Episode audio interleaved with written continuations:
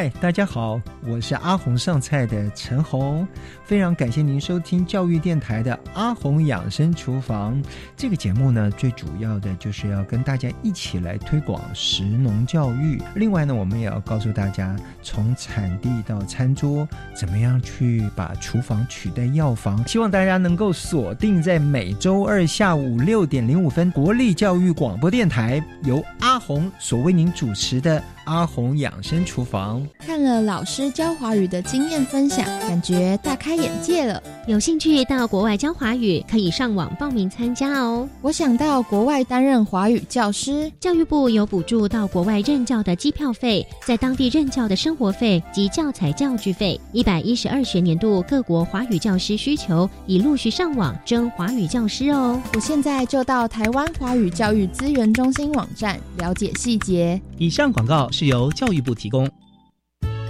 亲爱的民众，即日起，行政院主计总处将办理家庭收支调查，派员到府上进行访问。访问项目包括家庭收入、支出、设备及住宅概况。调查结果仅作为整体统计分析，提供政府制定相关社会福利政策参考。您的个别资料我们会妥善保密，绝不外泄。谢谢您的配合。以上为行政院主计总处广告。大家好，我们是 The Wanted 寻人启事。您现在收听的是国立教育广播电台。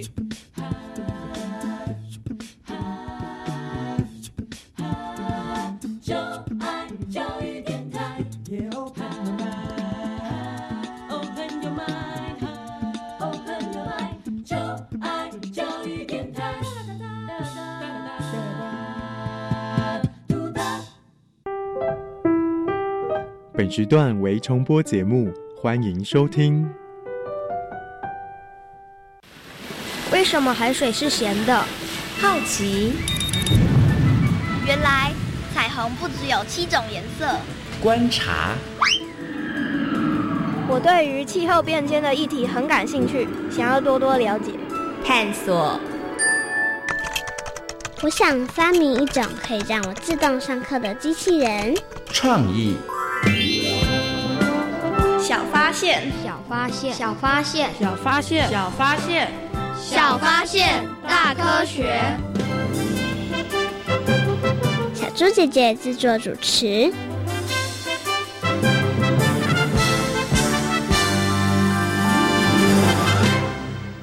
奇怪，奇怪，真奇怪！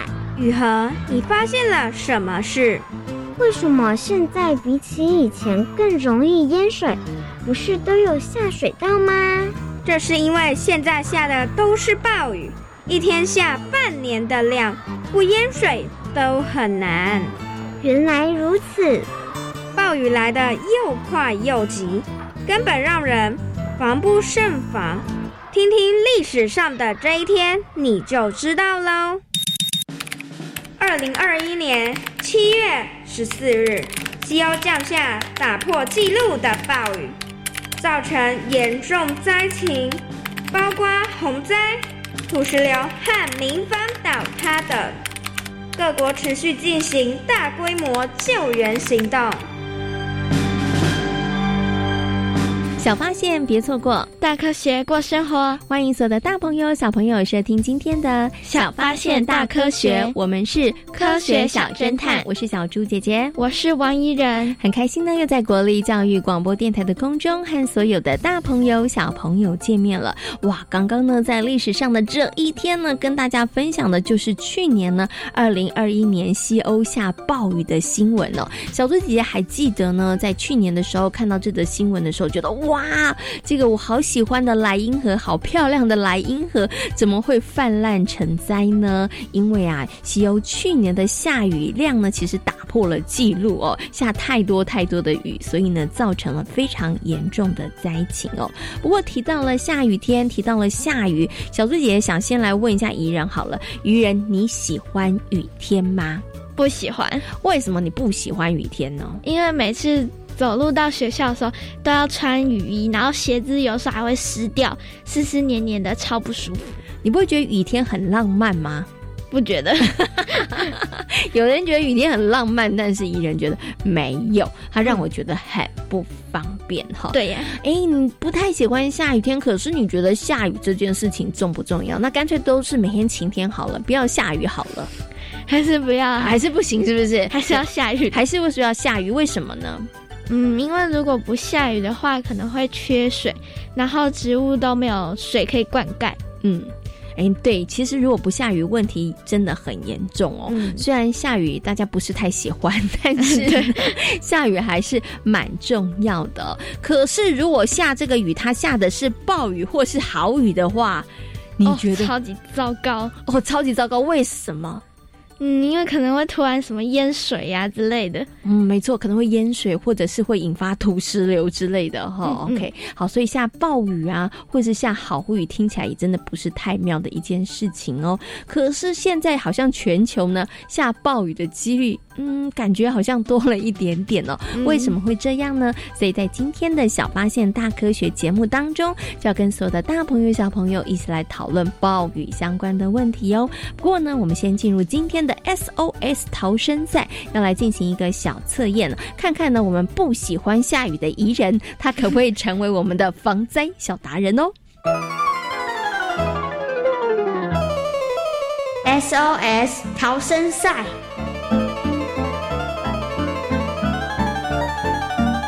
欢迎来到 SOS 逃生赛。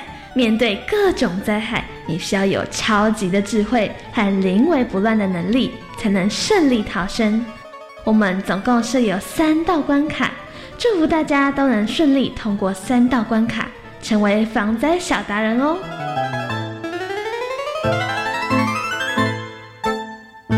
噔噔噔噔噔噔，马上就进入今天的 SOS 逃生赛。那怡人呢要来挑战呢跟暴雨有关的三个问题哦。请问一下怡人，你有没有信心可以顺利的闯关成功呢？有。你这么讨厌下雨，你觉得你对他很了解吗？很了解啊，因为台湾很常下雨哎，台湾很常下雨，再加上真的讨厌他，所以呢，一定要彻底的了解他，对不对？好好，你很有信心哦。好，那请问怡人准备好了没有呢？准备好了。好，马上进入今天的第一题。请问目前台湾雨量的等级分为几级呢？一四级，二五级，三三级，请回答。嗯，我觉得应该是四级吧。不是五级吗？我觉得三级也有可能呢。可是我记得好像是四级吧？你很确定吗？哎，没有很确定。那你要不要改个答案呢？嗯，还是不要好了，还是不要，是不是？相信你自己的直觉，是不是？考试的时候，你有时候是不是凭直觉在作答？嗯，有几题会这样。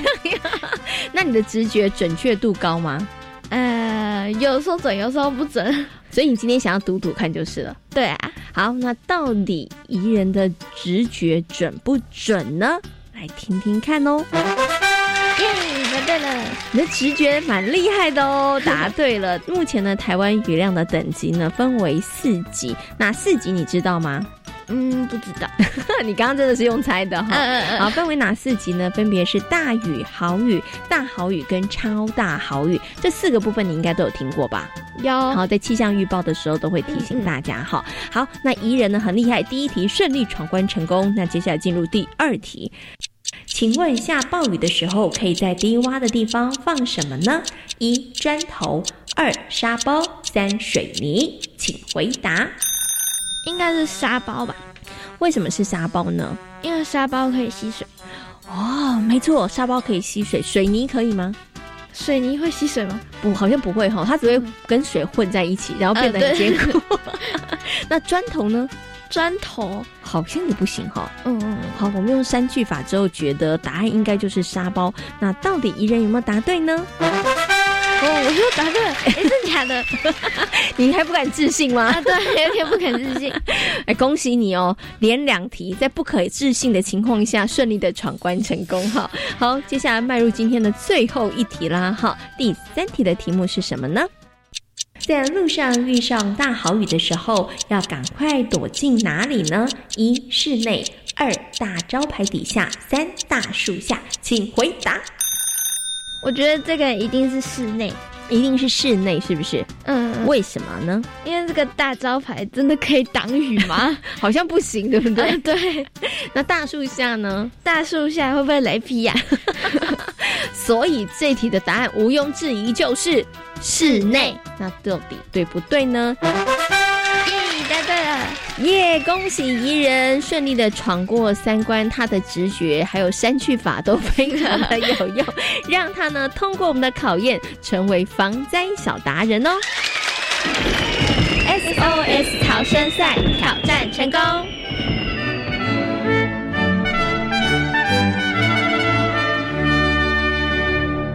怡然，你觉得自己今天表现的如何呢？很赞，我也觉得你超赞，可见的你平常真的很会答题，好厉害哦！好，那你觉得今天的题目难不难呢？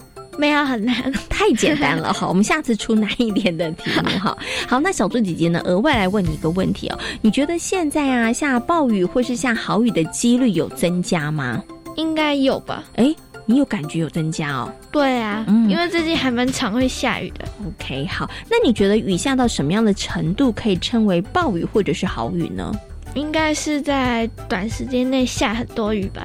哦，在短时间之内下很多的雨，你觉得是好雨或是暴雨？那小苏姐姐觉得呢？它应该是不一定要在很短时间之内，但是它有的时候可能是比较长的时间，但是下的那个雨量很多的时候，嗯，好像也有可能。所以我也觉得应该可以称为好雨或是暴雨哦。那么在今天呢，小发现大科学的节目当中呢，就要跟所有的大朋友小朋友呢一起来好好讨论暴雨的问题哦。那请问一下怡人。关于暴雨，你有什么样子的问题呢？我想知道为什么现在下暴雨的。几率越来越高了啊！哎，这真的是一个好问题耶。那像小猪姐姐，我想知道，哎，这暴雨发生的时候，我们到底该怎么办？我们可以事先做哪一些准备呢？那关于暴雨，大家还有哪一些问题呢？现在呢，小猪姐姐跟怡人，我们就要分头去调查哦。然后等一下呢，要连线国家灾害防救科技中心气象组的黄少卿哥哥，邀请黄哥哥呢来到空中，跟所有的大朋友小朋友一起来进。行讨论哦。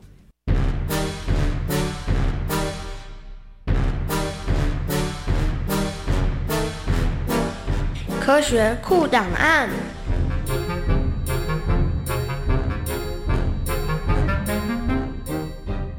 我是在第一现场的小猪姐姐，我是在第二现场的怡人。进入科学库档案，解答问题超级赞。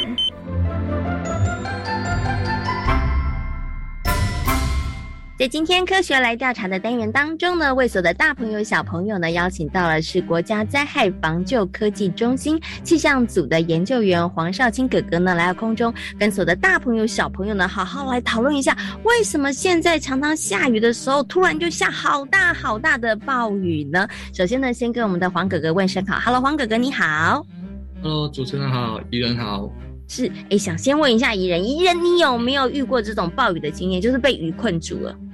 对啊，超麻烦的，超麻烦。没错没错。那你你有没有想过说，哎，为什么现在雨会越下越大？你有没有感觉现在雨啊，突然间下的好大好多的几率变高了呢？对啊。哎，那你不要猜猜看是为什么呢？嗯，跟全球暖化有关系吗？到底是不是跟全球暖化有关系呢？我们就请黄哥哥来帮大家解答。伊人有没有答对呢？好的，那伊人其实已经答对了这个问题。那确实，我们地球这近从二十世纪以来就一直在暖化。对，那在全球暖化的影响下，我们地球的平均温度是持续上升的。对，而且整个大气中的水汽含量也越来越多。那这样一来，就会造成我们所谓的极端天气事件啊发生的频率会越来越频繁。也就是说，一下子会下暴雨，但是一下子又是不下雨，造成这种干旱的情况。啊，那所以在在这种情况下，整个我们常听到的所谓百年难得一见的一个降雨事件，再也不是那么难碰到了。嗯。可是呢，我很好奇，想请问一下黄哥哥，因为我们有时候看都会下暴雨，对不对？可是到底多少才叫做暴雨啊？我有的时候觉得是那个造成了水灾了，或者是造成大家危害的时候才叫做暴雨吗？还是它有一个客观的标准，就是超过多少的雨量就叫做暴雨呢？其实暴雨这个还是只是说新闻媒体上面用的形容词而已啦。我们气象上并没有针对暴雨来做一个明确的定义。不过，我们国家灾害防救科技中心曾经去分析全台的一个历史的雨量资料，然后去定定了所谓的极端降雨的标准。好，那根据研究的话，如果它的每小时的雨量在八十四毫米，啊，三小时的雨量在一百四十毫米以上，我们都可以把这个事件叫做短延时的极端降雨。嗯哼，好，那我们夏天常常看到的午后雷阵雨，嗯，哦，大多属于这种形态的一个降雨。嗯，OK。好，那另外还当然有短延时，也有所谓的长延时。啊，那长延时降雨的话，我们计算出来的就是标准，就是如果每一日每一天的累积雨量超过三百五十六毫米的话，我们就会把它定义成所谓的长延时的极端降雨。所以像是梅雨季的梅雨封面啊、西南气流啊、台风啊。这些天气现象所造成的降雨，大部分都是属于这种比较长延式的极端降雨。所以刚刚黄哥哥有把这一个呢降雨的标准跟大家做一下说明哈。但是我相信很多大朋友跟小朋友还是搞不清楚啊，一天然后下这个三百五十毫米，这样很多吗？或者是三个小时下一百四十毫米，真的很多吗？请问一下这个黄哥哥，以标准来说啦，我们大概一年会降多少的雨，或是一个月平均降降多少的雨？它其实是算是比较正常的呢。呃，我们台湾的平均的年雨量大概是在两千五百毫米到三千毫米嘛。嗯哼，对，所以以刚刚的标准来看的话，如果一一天可以下到三百五十毫米，就是一天就下了将近一年年平均雨量的十分之一了。哦，就下了快将近快一个月，对不对？对的雨量，哦，那这个真的很可怕。你看二十几天，然后二十几天的雨突然集中在一天下，宜人这有没有很恐怖？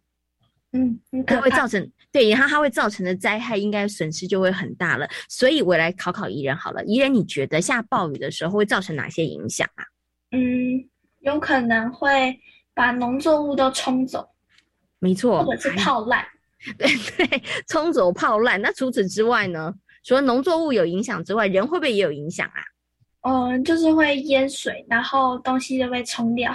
啊，没错，所以人会有影响，农作物也会有影响。那请问一下黄哥哥，刚刚怡人这样的回答是对的吗？除了刚刚讲的农作物跟人之外，暴雨对于我们的生活到底才会产生哪些影响呢？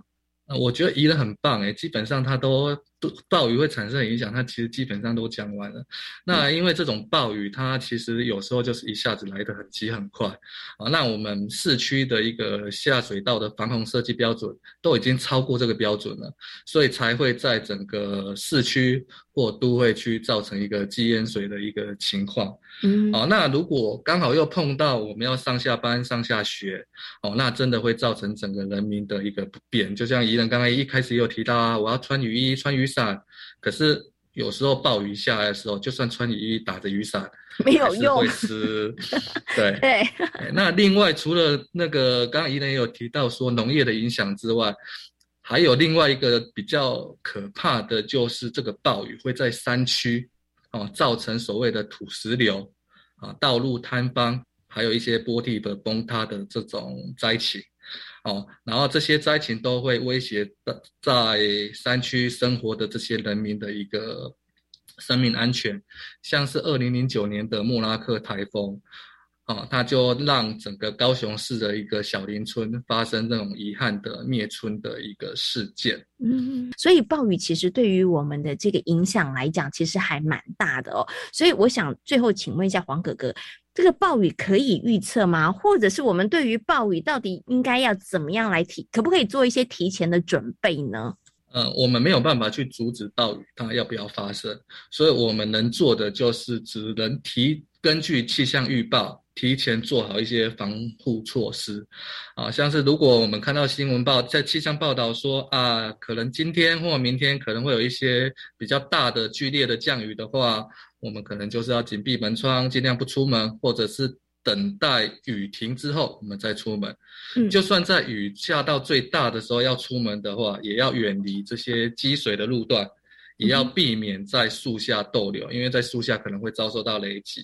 其实我觉得每一次的这个灾害呢，其实我们都要作为一个可以检讨的机会。那如果这一次造成了什么样子的灾情，那我们应该要想的，因为发生的已经没有办法避免了，但是我们要想的就是，那接下来如果再发生这样的事情的时候，我们该怎么办呢？所以像今天黄哥哥提到的，哎，如果有预报的时候，大家其实还是要做一些准备。那是不是就减少出门？那如果出门的话，你就尽量避免走到那些可能会淹水的地区，然后可能家里头也要做一些防备。因为有可能会停水停电哈，不过刚刚讲到了为什么会有暴雨，真的跟全球暖化有关系，所以呢，根本知道可能大朋友跟小朋友在生活当中，我们还是要节能减碳哦，想办法让这个全球暖化，然后气候变迁这样的问题，是不是可以尽量诶发生的频率不要这么快，或者是怎么样的强烈哦？好，那今天呢也非常感谢呢国家灾害防救科科技中心气象组的研究员王少卿哥哥在空中跟所有的大朋友。小朋友所做的分享，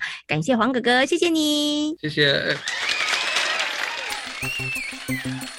透过黄少卿哥哥的说明之后呢，相信所有的大朋友跟小朋友呢，对于暴雨应该有了更多的认识和了解哦。请问一下，宜人为什么现在暴雨发生的几率越来越高了呢？因为全球暖化。嗯，没错，全球暖化造成了极端气候，所以呢，现在。发生暴雨的几率比起以前感觉上真的高一点点哦。那面对暴雨呢，大家其实也要有这个危机意识哦。那如果呢你居住的地方是在土石比较脆弱地区的朋友的话，真的要特别留心跟注意哦。当有发布这个暴雨的新闻的时候，或是讯息的时候，大家可能就要提早做一些应应的措施、应应的准备哦。好，那么在今天小发现大科学的节目当中呢，跟大家。他谈到了暴雨哦，其实啊，当暴雨发生的时候呢，会造成很多危急的事件哦，像是有人可能会受困啦，或者是呢，有人呢可能就会陷入到危险当中哦。那在这个过程当中，当然我们也会看到一些温暖的救人故事哦。那接下来呢，就进入今天的英雄救难队，来听听看呢，这个泰国足球队他们被救援的故事哦。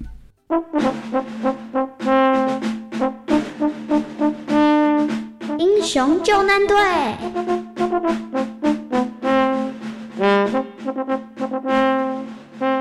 艾卡坡是泰国野猪少年足球队的教练。野猪少年足球队总共有十二名球员，年龄从十三岁到十七岁。本来周末的时候他们是要进行比赛的，但是因为某些原因取消了。所以在完成所有的训练之后，有一名队员提议要到睡美人洞穴去探险。在队员们的要求下，艾卡坡同意和队员们到睡美人洞穴。睡美人洞穴是泰国第四长的洞穴，全长有十多公里，是全世界最难导航的洞穴之一，通道非常的崎岖狭窄。到目前为止，没有人能够走完全程。泰国政府只建议民众在十一月到四月之间造访，好避开泰国当地的雨季。艾卡坡和十二名球员一路骑车到了睡美人洞穴，在洞口停好了脚踏车，放下背包后，一行人浩浩荡荡出发去探险。在崎岖的洞穴里。大伙儿越走越深入，根本没有注意到洞外正在下着大雨。等到艾卡坡发现脚下有积水，想要往回撤退的时候，已经来不及了。教练，现在怎么办？洞里好像淹水了。呃，我们是不是要赶快往回走啊？不行，流进洞里的水量蛮多的，有些地方我们可能已经没办法行走。得靠潜水的方式才能度过啊！什么要潜水？我们又不会，而且我们也没有装备啊！教练，我们要怎么办啊？大家别着急，我们先继续往前走。我们先找到个安全的地方。艾卡波带着十二名队员继续往前，后来找到了一个地势比较高的地方，四周黑漆漆的，队员们的心情越来越恐惧。我们会不会死在这里？会有人来救我们吗？你们别担心，一定会有人来救我们的。可是我们没有水，也没有食物。我们有带进洞里的一些食物，大家可以先充饥。另外，千万不能喝外面流入的雨水，还有地下水。哈？那我们要喝什么水啊？只能够喝从洞穴顶部滴下来的水，以及岩壁渗出的水而已。除了叮咛孩子们用水要多留心之外，艾卡坡也帮助小男孩用冥想以及打坐的方式来让自己更镇定。孩子们，我们在获救前一定要好好保持我们的体力，所以你们要减少活动，同时也可以多睡觉。当孩子的父母们发现孩子没有回家的时候，立刻联络了足球队的总教练。当总教练发现孩子和艾卡坡因为暴雨被困在睡美人洞穴后，他立刻报警求助。泰国政府派出了搜救队救援，但很快的就发现事情没有想象中简单。现在雨下不停，就算我们利用机器想把洞里的水抽走，也根本没什么用啊！现在该怎么援助洞里受困的孩子们呢？本来还以为可以进入洞穴用潜水的方式，但有人测试后才发现洞穴里的积水混杂着泥沙，视线很模糊，而且有些地方很崎岖狭窄。唉，现在到底该怎么办呢？泰国政府动员了非常多的人力，但实在想不出什么好方法。后来决定要向国际求救。泰国当局为了营救这受困的十三个人。建立了千人以上的搜救团队，同时建造了许多后勤设备，例如导引线、滑轮系统、通信电缆、电力设备、各种抽水设备等等。但是仍然无法顺利的救出十三名受困的足球队队员和教练。当国际知道这件事后，各国的专家和潜水高手纷纷来到泰国。希望能赶快把这群孩子救出来。嗯，时间拖得越久，对这些受困的孩子越不利。没错，可是现在想的几个方法似乎也都不太可行。如何带着孩子们潜水回到洞穴口是个大挑战啊！经过了测试讨论，最后搜救队采用了固定的模式来营救洞穴中的十三人，由两位潜水员组成一个小队。然后将受困的队员穿上潜水衣，佩戴全包覆面罩，以潜水员一前一后的队形来穿越洞穴。全部的十三名受困者，总共分成三天救出。第一天，搜救队花了十一个小时救出四个人。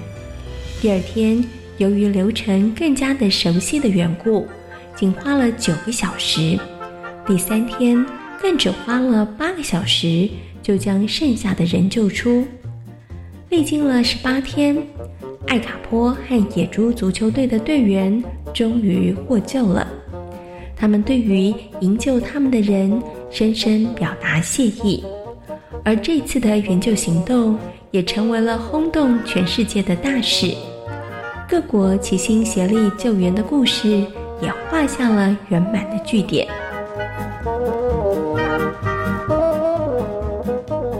在今天小发现大科学的节目当中，跟所有的大朋友小朋友讨论到的主题就是暴雨。为什么现在发生暴雨的几率增加了呢？因为全球暖化。嗯，没错。所以呢，希望所有的大朋友跟小朋友呢，在我们生活当中，真的还是要好好的做环保，来爱护地球哈。因为暴雨真的会造成很严重的影响哎。请问暴雨会造成什么样的影响呢？就是河水会泛滥，然后可能会。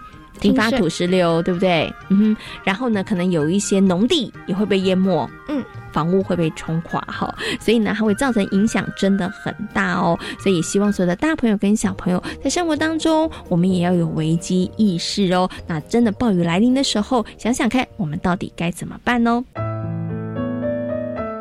小发现，别错过。大科学过生活，我是小猪姐姐，我是王怡然。感谢所有的大朋友、小朋友今天的收听，也欢迎大家可以上小猪姐姐游乐园的粉丝页，跟我们一起来认识灾防科技哦。我们下回同一时间空中再会喽，拜拜。